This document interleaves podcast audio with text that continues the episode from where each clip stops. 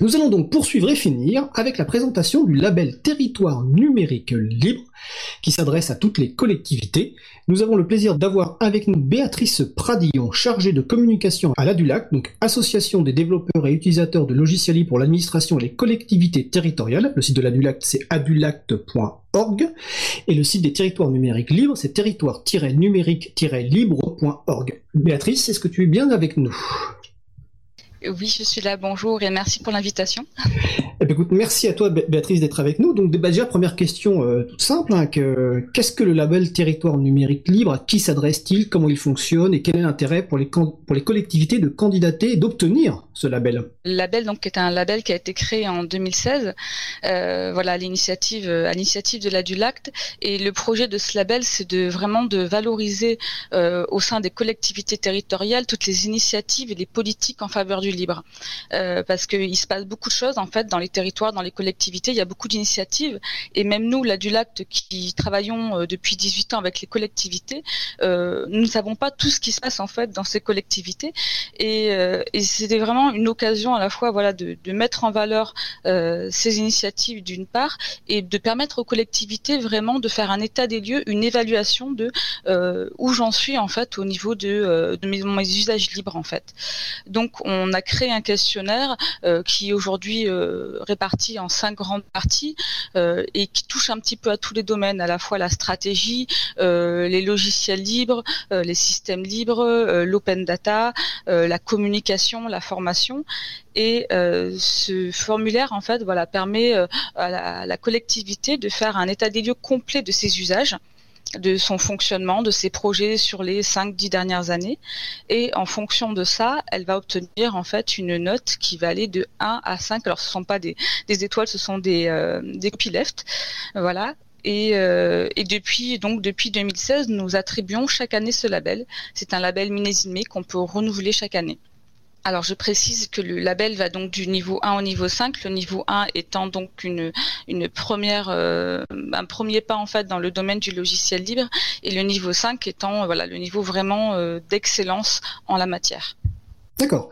Et combien il y a eu de lauréats depuis la, la première édition?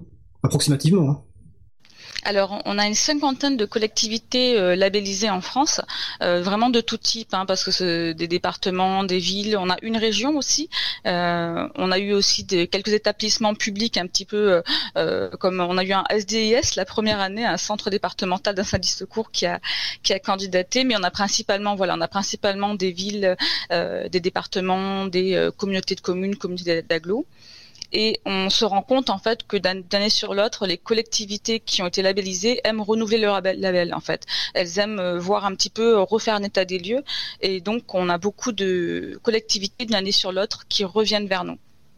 Oui, parce qu'il faut préciser que, que le label, en fait, il est, enfin évidemment non, que le label il est millésimé, donc chaque année il faut recandidater, et puis ça peut permettre à une collectivité d'augmenter de, niveau, par exemple de passer de 3 au niveau 4, et donc de montrer une amélioration dans la prise en compte des libertés informatiques, que ce soit donc logiciel libre ou données publiques.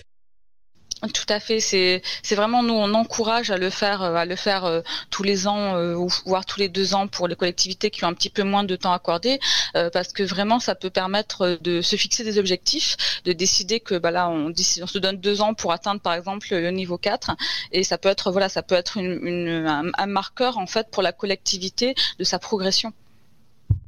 Tout à fait. Alors, ce label, on l'a dit, est organisé par l'ADULACT, donc c'est une initiative de l'ADULACT, mais est-ce qu'il est organisé en partenariat avec d'autres structures? Euh, est-ce qu'il y a aussi le soutien de structures institutionnelles? Alors en fait, j'ai envie de parler, on parle nous en termes de comité d'orientation, c'est-à-dire que ce sont vraiment euh, euh, des, des, structures qui sont déjà impliquées sur le sujet et qui nous aident en fait euh, chaque année à la fois à promouvoir le label, mais aussi à repenser le, le questionnaire, le fonctionnement.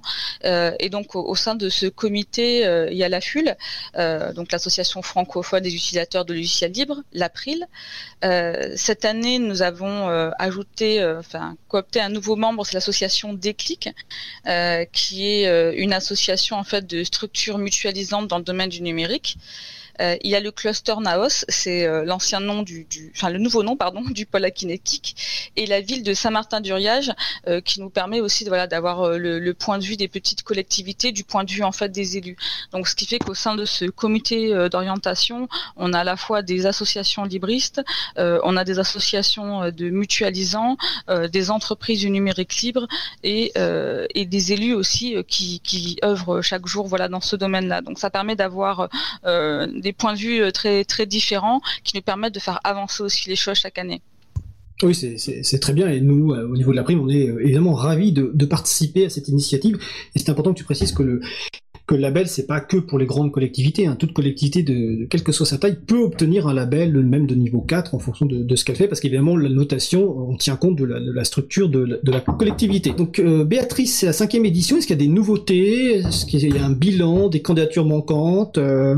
Alors en fait cette année, euh, à la, la, principale nouveauté, c'est donc on, a on a associé l'association Déclic au comité, mais c'est vrai qu'au niveau du, du, fonctionnement même, on n'a pas fait de, de, changement cette année, et même au niveau du formulaire, euh, on est on a rajouté, on va dire, la notion d'influence au niveau du territoire, c'est-à-dire que euh, on essaye de mesurer, de dire est-ce que euh, une collectivité peut avoir influencé d'autres collectivités du point de vue des logiciels libres.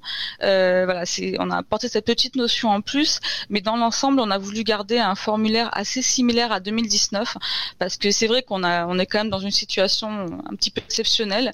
On sait que les collectivités en ce moment, elles ont beaucoup de priorités euh, qui ne sont pas forcément de candidater à un label. Donc on s'est dit aussi que cette année, euh, en ayant un formulaire, un questionnaire qui, est, qui est euh, semblable à 2019, on va aussi encourager les collectivités déjà labellisées à renouveler leur label, parce que voilà, c'est vrai que ça, ça demande quand même un petit temps, un petit temps d'investissement de, de, remplir, de remplir ce dossier. Donc voilà, on a voulu s'assurer que les collectivités n'aient pas de, de, de, justement de, de grosses nouveautés qui leur demandent un travail vraiment supplémentaire cette année. D'accord, donc le formulaire de candidature est, en ligne depuis le 10 juin, donc il faut le remplir. Ensuite, quelle est la date limite et est-ce qu'un jury va se réunir? Est-ce qu'il va se réunir physiquement? Et quand? Alors, euh, les, dates de candidature cette année, donc c'est du 10 juin au 15 octobre 2020 à minuit. Euh, et en fait, on, on, conseille aux candidats en fait de, fonctionner en deux étapes.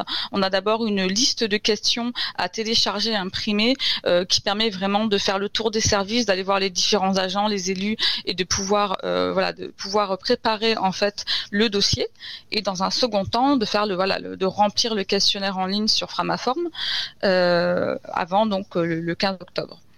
Euh, il y a à peu près euh, un petit peu plus de 100 questions, je crois, réparties en cinq parties. Donc, ce n'est pas non plus euh, un temps incroyable hein, de, remplir ce questionnaire. certaines collectivités, voilà, le font en demi-journée sans problème. Euh, et au niveau de la suite, en fait, on se laisse toujours 5-6 semaines à peu près de traitement des candidatures. Donc ça veut dire qu'à peu près aux alentours de euh, mi-novembre, fin novembre, euh, on réunit le jury et, et, ensuite on fait la remise des labels. Donc cette année, on n'a pas encore de date déjà fixée, mais on sait que ce sera l'entour voilà, de, de, fin novembre.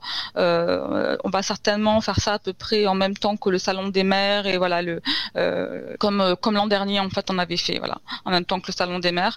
Donc c'est je n'ai plus les dates exactes, mais c'est fin novembre. Oui, ça va être fin novembre. D'accord, bah écoute, on encourage toutes les collectivités donc à candidater, je rappelle le site web, hein, territoire-numérique-libre.org, donc le label territoire numérique libre. Euh, bah écoute, nous étions donc avec Béatrice Pradillon, chargée de communication à la Dulac. Bah écoute, Béatrice, je te remercie de ta participation, puis au plaisir de se voir peut-être pour la, la remise des prix euh, au Salon des maires, euh, donc à la rentrée fin novembre.